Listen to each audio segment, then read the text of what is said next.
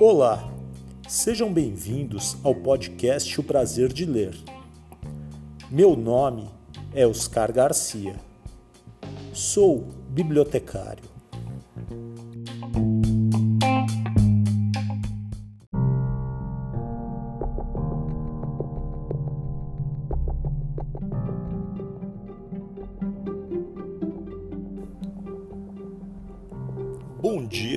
Você ouve o podcast de dia. Boa tarde se você ouve este podcast à tarde. Boa noite se você ouve o podcast à noite. E boa sorte se você está ouvindo este podcast de madrugada.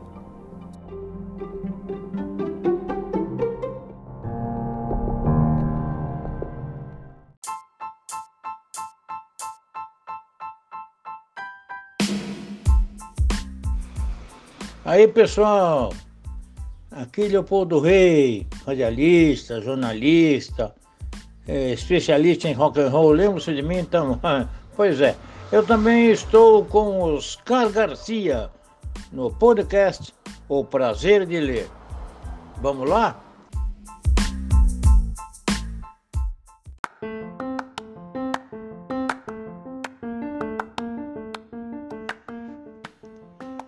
Coleção Contos, programa número 18, segunda temporada. História de hoje: Implacável Placar, de Anderson Borges Costa, editora Giostre.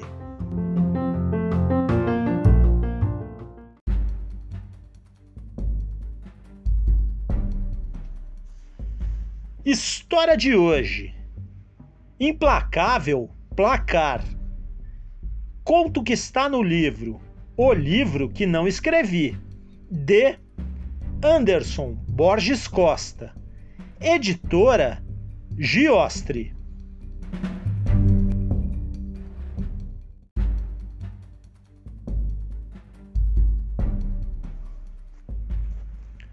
Carregou a bola com os pés, controlando-a e protegendo-a do adversário. Levou-a para a direita e fugiu do zagueiro. Ajeitou com o lado de fora do pé e chutou forte. Indefensável para o goleiro. Um lindo gol aos 45 minutos do segundo tempo. Não havia tempo para mais nada um gol no final, um gol para a final. Afinal, um gol é um gole de delírio. Ele, o autor do gol, também delirava. Oscar, um jovem recém-saído da adolescência, experimentava o apogeu de um sonho. Ser o autor de um gol no último minuto de um jogo na Copa do Mundo de Futebol. A seleção, o seu país representado na ponta da chuteira, no bico do pé, na unha arredondada, no esmalte da bola, no fundo da rede. Gol! Olé! Viva! Oscar, o ápice da emoção, o cume da alegria, o orgasmo da nação. Gol do Brasil, gol de Oscar. O menino, agora eternizado no fato de ter colocado a esfera entre duas traves, sob o travessão, dentro da rede. Oscar fora pescado pela realização de um feito que só se concretiza em sonho. Bola na rede, punho em riste, olhar na torcida, gol no último lance. No rosto de Oscar, um choro. Ele jamais, jamais esqueceria aquele momento.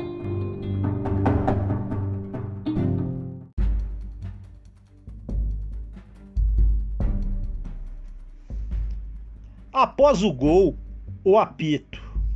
Após o apito, fim de jogo, fim do sonho. Oscar saiu do campo, entrou no túnel do vestiário e foi direto para o sétimo ano escolar, no interior de Sergipe, na aula de educação física, com o professor Edmundo. Foi lá, aos 12 anos, que Oscar decidiu com os pés que seria jogador de futebol. Com a mão direita, durante a aula, segurando um lápis preto, desenhava no caderno de matemática um gramado e ensaiava jogadas para mostrar aos colegas no intervalo da aula. Fernandinho, William e Fred, os melhores amigos de Oscar, observavam atentamente os desenhos feitos no caderno pautado de matemática. A equação de segundo grau era um lance individual, um drible dado em três adversários e um passe em profundidade para Fred triangular com William e trigonomicamente em ângulo reto concluir o vértice do triângulo para Fernandinho atirar sem chance para o goleiro.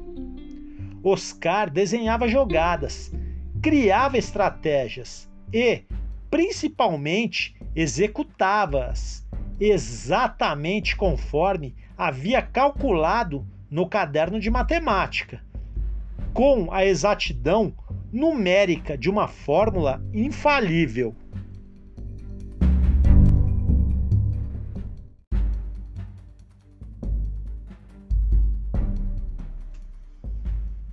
O pai de Oscar, Manuel, analfabeto da cidade de Brejo Grande, manejava com astúcia e técnica arrojada aparadores e podadores e cortava árvores e enchia um caminhão de galhos e seiva todos os dias. Após seis horas seguidas manipulando uma serra de arco no tronco das árvores, sob um sol cortante e ensopado de suor, fazia uma pausa de 15 minutos. Era o intervalo merecido após a primeira etapa do árduo trabalho incessante. Sob cerrada marcação de um patrão que não fazia concessões e cerrava qualquer tentativa de subir serras de reivindicações.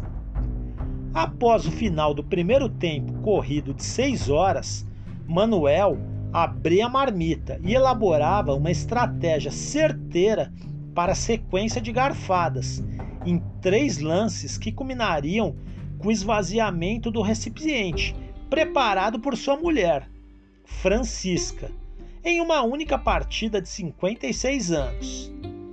Farinha com sal era a escalação do almoço de Manuel. Para beber, água quente do sol que recheava a pele e esquentava os anos de trabalho em rugas e rusgas que a vida lhe oferecia, em um jogo de 90 minutos por hora, com regras claras e pré-estabelecidas. O segundo tempo era sempre mais longo, oito horas seguidas, sem direito a substituições. Um acréscimo estratégico que o técnico utilizava para aumentar o rendimento da equipe. Manuel, veterano do time, precisava dosar as idas ao ataque, sem descuidar da marcação na defesa. Ele não queria perder o lugar no time, precisava continuar jogando para que a família não fosse rebaixada à segunda divisão do campeonato sergipano.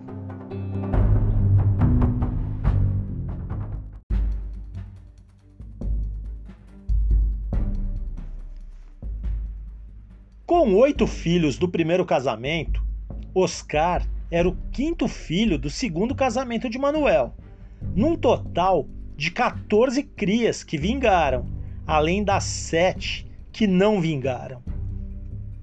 por vingança, Manuel prometera que iria proibir seus filhos de trabalhar antes que se formassem no ensino fundamental.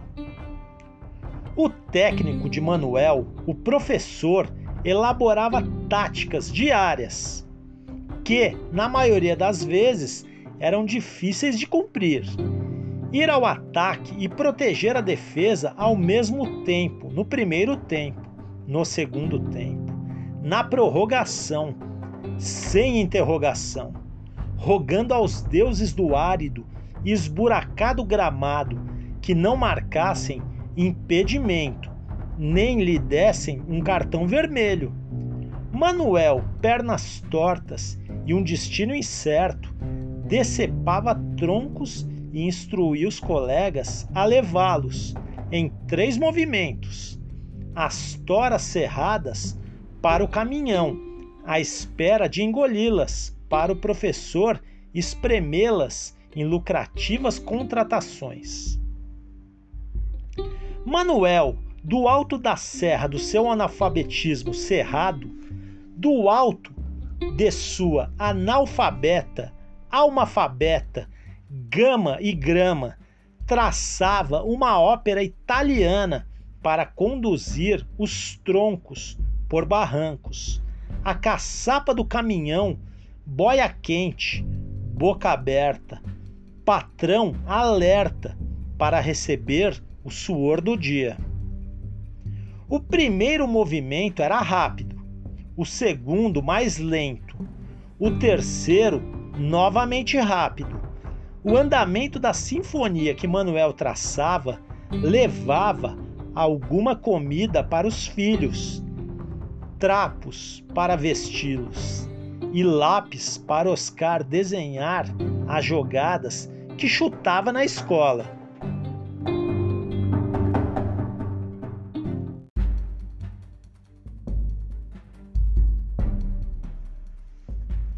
Francisca, anos e anos, jogando no mesmo tempo. O primeiro tempo interminável era o goleiro da casa. Defendia em saltos arriscados, bolas perigosamente alçadas para o ângulo reto e para o ângulo redondo em rodelas de bolos e bolas de farinha requentadas com sal para enriquecer a saliva de Manuel. Parira partidas inteiras em uma prole ampla, que era a preliminar da peleja nossa de cada dia. Agarrou pênaltis bebidos em altas doses etílicas por Manuel, em alguns quase gols contra. Saiu jogando com o pé, fora da área de segurança, fora da área de serviço dentro delimitadas colheradas de sopas, cozidas com sol, com sal, sem su, desnorteada de temperos em grisalhas têmporas atemporais.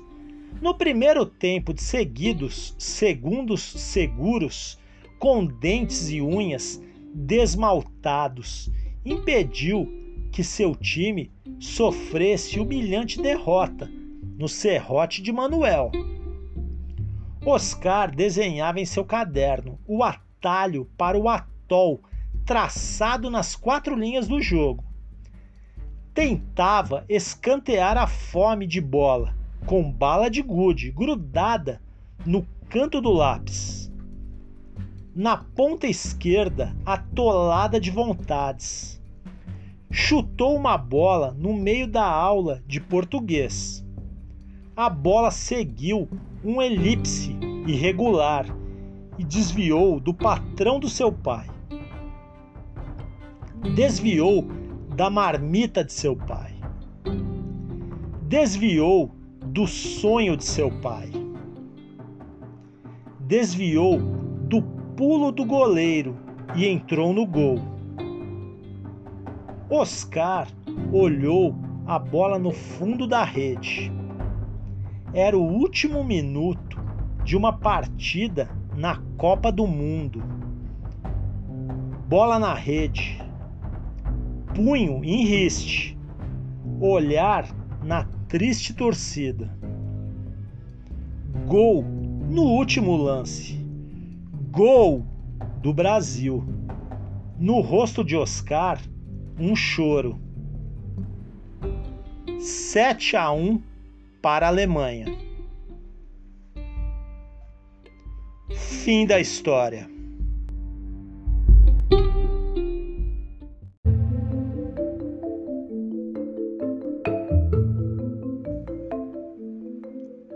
Anderson Borges Costa conta de onde veio a inspiração para escrever. Implacável placar.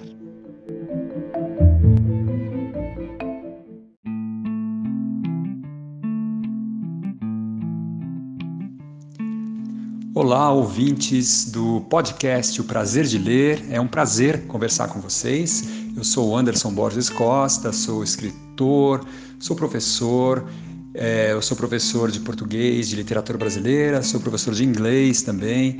E como escritor, eu tenho alguns livros publicados. Tenho três livros publicados: o romance Rua Direita, publicado no ano de 2013, o romance Avenida Paulista 22, publicado no ano de 2019, e eu sou autor também do livro de contos O Livro que Não Escrevi, publicado em 2016. Atualmente estou em fase é, final do, de um outro romance que eu estou escrevendo, inspirado é, num trabalho voluntário que eu faço na penitenciária feminina do Carandiru, onde eu dou aula de português para presas estrangeiras. Então, inspirado nesse universo, nesse trabalho todo, aí eu estou escrevendo um livro de ficção é, também. Eu escrevo peças de teatro, escrevi quatro peças uh, de teatro. Uh, uma delas uh, se chama O Quarto Feito de Cinzas. Essa foi traduzida para o italiano para ser encenada na Itália, aqui no Brasil. É, também escrevi uma peça chamada Elevador para o Paraíso, uma peça chamada 3x4 e uma peça chamada Baú de Tranqueiras. Escrevo poemas também. E, enfim, é, e eu queria falar para vocês então hoje sobre um conto que eu escrevi no meu livro O Livro que Não Escrevi, que é um livro é, baseado em, em metalinguagem, são 32 histórias é, que, são, que estão ensanduichadas entre a primeira história que se chama O Livro que eu não escrevi, que é a história de um, de um cara que, que não escreve, mas ele pensa: puxa, se um dia eu escrevesse um, um livro, eu escreveria um livro cuja história seria essa, e ele conta a história do livro que ele não escreveu. É, e aí existe uma sequência de 30 histórias, 30 contos, é, nos quais é, os narradores vão alternando. Alguns contos são narrados em primeira pessoa, outros são narrados em terceira pessoa. Eu, na verdade, me sinto muito mais tranquilo, minha zona de conforto. É, é uma história na qual é um conto no qual eu narro em terceira pessoa e sou um narrador homem, né, um pouco distante da, do enredo, eu fico mais confortável neste, nesse cenário. Mas para esse livro eu me forcei, uh, eu acho que mais da metade do, dos contos eles são escritos em primeira pessoa, então eu me desafiei e em um dos contos eu me desafiei a tal ponto de eu escrever um conto em primeira pessoa, no qual a protagonista, a narradora, é uma mulher e ela, é, ela está desenvolvendo o Alzheimer e se descobre com Alzheimer no momento em que narra a história. Então, esse foi um desafio que eu coloquei, dentre tantos outros neste livro. É, e o último conto do livro se chama O Livro que Eu Escrevi, no qual o narrador ele está sentado diante da tela do computador e a tela está em branco, ele tem aquele bloqueio criativo e o conto todo é justamente a luta deste narrador tentando escrever e não consegue escrever. Portanto, o conto começa, o livro começa com um conto chamado O Livro que eu é, não escrevi, no qual ele escreve. E ele termina com um conto que se chama O Livro que eu escrevi no qual ele não escreve. Então esse livro de contos ele trabalha com as contradições, os paradoxos, os opostos e, e eu queria falar para vocês que um dos contos ali do livro é, é esse no qual a gente está focando nessa conversa para o podcast, que é, é um conto chamado Implacável Placar, que é inspirado uh, num jogo de futebol que eu acho que é um momento assim maravilhoso no sentido de importante é, que rende muita literatura é, ou deveria render, né, que para mim é um momento que único, que foi justamente a Copa do Mundo de 2014, é, naquele famoso 7 a 1 é, Brasil perde para a Alemanha, na qual eu vi ali uma oportunidade de criar algo que foi muito dramático. Imagina só, imagine o país é, do futebol, o Brasil, cedia uma Copa do Mundo. A seleção brasileira joga uma semifinal de Copa do Mundo um jogo que poderia dar passagem para a final aqui no Brasil. E o Brasil faz um gol. Este gol é feito aos 45 minutos do segundo tempo pelo Oscar. O Brasil faz esse gol e ninguém comemora. Aliás, muito pelo contrário, o país inteiro chora, um choro de tristeza por um gol que o Brasil faz nessas circunstâncias, na semifinal da Copa do Mundo, no último minuto. Quer dizer, é, se você olhar esse gol, fizer um recorte, falar um gol aos 45 do segundo tempo, numa semifinal, Copa do Mundo aqui no Brasil, você pensa, puxa, que maravilha. Mas não, é justamente uma tragédia. É um gol que representa uma tragédia, uma das maiores tragédias na história recente do Brasil. Então eu pensei, isso vai dar um conto, e eu escrevo o primeiro parágrafo desse conto, que se chama Implacável Placar, é a descrição, assim, até poética, muito visual desse gol, que foi um golaço do Oscar. E esse personagem, o Oscar, ele faz o gol, bola entra no ângulo, acaba o primeiro parágrafo, no segundo parágrafo ele entra para o túnel, chorando para o túnel e ele vai sair lá é, na adolescência dele, no interior de Sergipe, onde ele está numa escola é, pública estudando, e, e, aí a narração do conto é sempre é muito é, associada à narração do vocabulário e do repertório de um jogo de futebol, no qual ele, pobre, como a maioria dos jogadores brasileiros, ele tem que é, trabalhar muito para sobreviver. O pai dele trabalha, é um lavrador, e ele tem que fazer dois tempos de oito horas cada tempo, ele tem que tomar cuidado para não tomar um cartão vermelho, a mãe tem que ser goleira deste time, impedir que o pai receba o cartão vermelho, impedir que haja gols, que, que sejam feitos gols, que o pai faça gols contras e por aí vai, gols contra.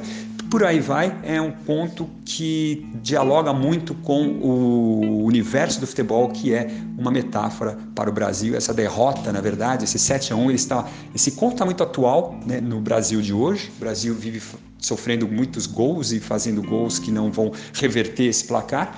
É interessante que o jornalista, que na verdade o sociólogo Juca Furi, que trabalha há décadas com esporte, com futebol, ele, ele leu esse livro e leu esse conto, ele gostou tanto que ele publicou o conto na íntegra no blog dele, blog do Juca Furi, que está ligado ao UOL. Então, esse, por algum tempo ali, esse conto ficou né, na chamada do, do UOL e muita gente acabou vendo esse conto e até me falou: olha, o seu conto está ali no UOL tal.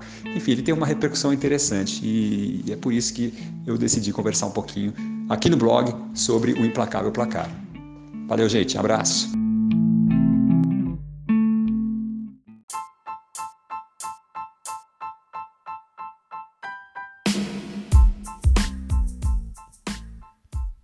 Olá, eu sou a bibliotecária Adriana Lupion e você está ouvindo o maravilhoso podcast O Prazer de Ler, com meu amigo Oscar Garcia. Até a próxima!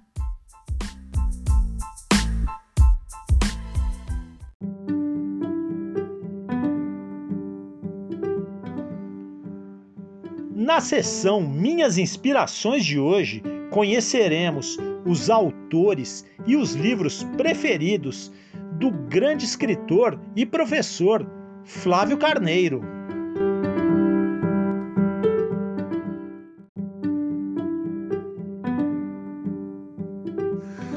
Eu comecei a gostar de ler justamente por uma coleção chamada Para Gostar de Ler, eu não sei nem se, se ainda existe, eu acredito que não. Era uma, uma, era uma coleção com, com coletâneas de crônicas, crônicas que às vezes pareciam contos, né? Mas é, meio contos, meio crônicas, mas é sobretudo crônicas mesmo. Então eu, eu, eu é, cresci, digamos assim, lendo é, Paulo Mendes Campos, Drummond, Fernando Sabino, Rubem Braga, que eram os nomes principais né, dos cronistas que eu, que eu devorava. Né? E depois, ainda no campo das crônicas, as crônicas sobre futebol do Nelson Rodrigues e do João Saldanha. Futebol sempre foi uma grande paixão para mim. E eu adorava ler aquelas histórias todas do Saldanha, do, do Nelson, né? Que misturavam muito do que tinha a ver com futebol e com a, com a vida, né? Com a vida de modo geral. Depois, já na faculdade, me encantei com Fernando Pessoa, não apenas pelos poemas em si, mas pela ideia mesmo de fazer os, os heterônimos, né? criar é, outros eus, né? outras figuras. E, e aquilo eu achei fascinante e até hoje gosto muito de Fernando Pessoa. Acho que, que é um, um poeta muito importante, então, pela sua própria poesia, mas também por esse projeto de criar outros outros poetas né, dentro do mesmo poeta. É, depois, dois poetas brasileiros que são minha leitura de, de cabeceira até hoje, Manuel Bandeira e o Drummond. Né? Então, Drummond e Bandeira me ensinaram, sobretudo, lições de. me deram lições de simplicidade, de como é possível você ser complexo, né? com uma linguagem simples, como é possível você ser original ou, ou, ou criativo, né? Ser, é, falar de coisas importantes para os leitores a partir de uma linguagem simples. Então essa, essa é uma procura minha né? em tudo que, que eu escrevo, também nas aulas e como crítico. Tudo que eu faço tem a ver com essa busca de uma, uma linguagem que dê espaço para o leitor, que ele possa criar suas próprias histórias de uma maneira que também seja simples. Né? Daí o encanto pela crônica e pela poesia do Bandeira do Drummond. Também Machado, né? Machado de Assis, foi um autor muito importante na minha formação como contista, como romancista. Também Machado, essa ideia de poder, ao mesmo tempo, ser uh, sofisticado, criar espaço para o leitor, é, ser irônico e ao mesmo tempo simples. Né? O Machado escrevia para o leitor da época que consumia os folhetins, que seriam as nossas novelas de hoje, né? Claro que tem muitas diferenças, você não tinha tantos leitores assim, tantas pessoas alfabetizadas no Brasil da época, mas o que ele escrevia era, era leitura, era literatura de folhetim, que saía nos jornais, em capítulos, e até hoje um, um autor que nunca nunca é, se esgota, né? Que a gente está sempre encontrando novas interpretações. É, depois, também na ficção, Rubem Fonseca. Rubem Fonseca foi um autor também muito importante para mim, na, é, nos contos principalmente, mas também nos romances. Eu sempre fui um apaixonado por romance policial e descobri também, né, aí descobri com, com Rubem Fonseca, essa mesma ideia que eu estava falando do, do Machado, Drummond, Bandeira, da simplicidade e dos outros cronistas, da simplicidade que pode trazer é, também uma complexidade grande. A obra do Rubem Fonseca é cheia de referências a outros livros. Você percebe que é um autor culto? E que, ao mesmo tempo, um autor best-seller, né? um, autor que, que tem um público muito vasto. Então, a, a ideia do ritmo da, da, da, escrita do Rubem Fonseca, o ritmo veloz, sempre me encantou. Também dois argentinos, muito importantes para mim também, Borges e Jorge Luiz Borges e, e Julio Cortázar, né? O Cortázar, porque pela criatividade, pela invenção, né? Eu começava a ler, ficava uh, encantado com aquilo e pensava, gente, como ele é criativo, como ele é inventivo, tira uma coisa daqui, uma dali. Também o Ítalo Calvino, também, né? o Ítalo Calvino também, um autor que, que foi muito importante na minha formação. É, Ítalo Calvino italiano. E, bom, além do, do, do Cortázar, outro argentino, que é o Borges, Jorge Luiz Borges, com quem eu aprendi, principalmente nos contos, que, que o lugar do leitor se mistura muitas vezes com o lugar do escritor, né? que, não, que não existe isso do escritor escreve e o leitor só recebe passivamente o que foi escrito, que o, o, o leitor ele é coautor, né? o texto só funciona, um conto só funciona, um conto, um romance, um poema, quando o leitor também é criador, também é, é inventor. Né? Então é isso aí. Um grande abraço para todos vocês. É, sucesso, Oscar, sucesso para o podcast. Prazer de ler. Um grande abraço a todos.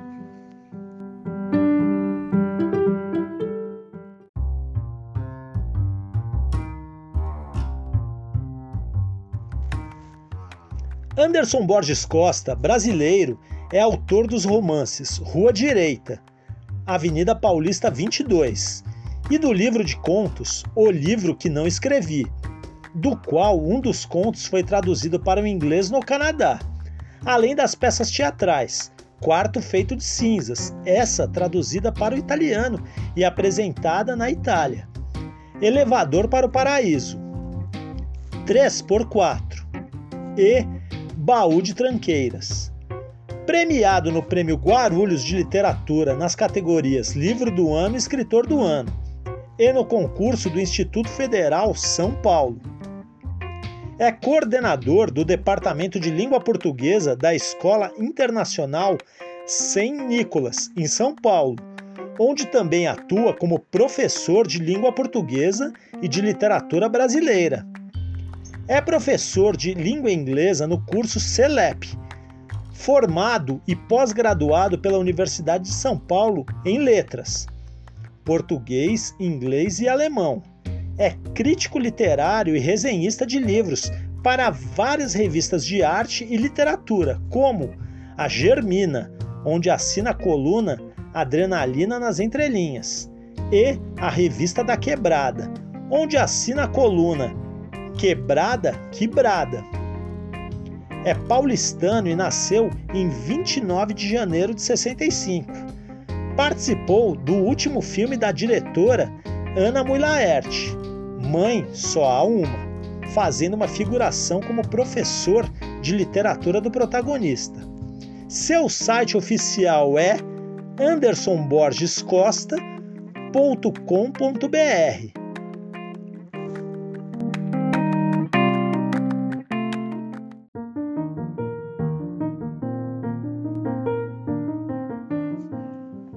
episódio de hoje é dedicado a Josi Assunção, uma grande leitora.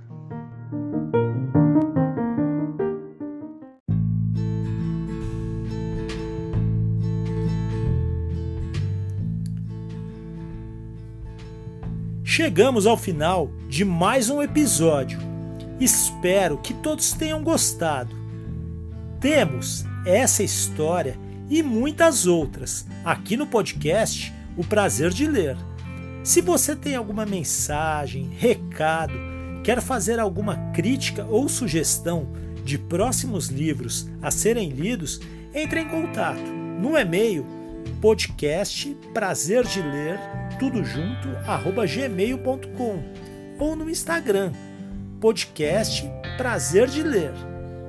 Esperamos a sua mensagem muita leitura para todos, sempre.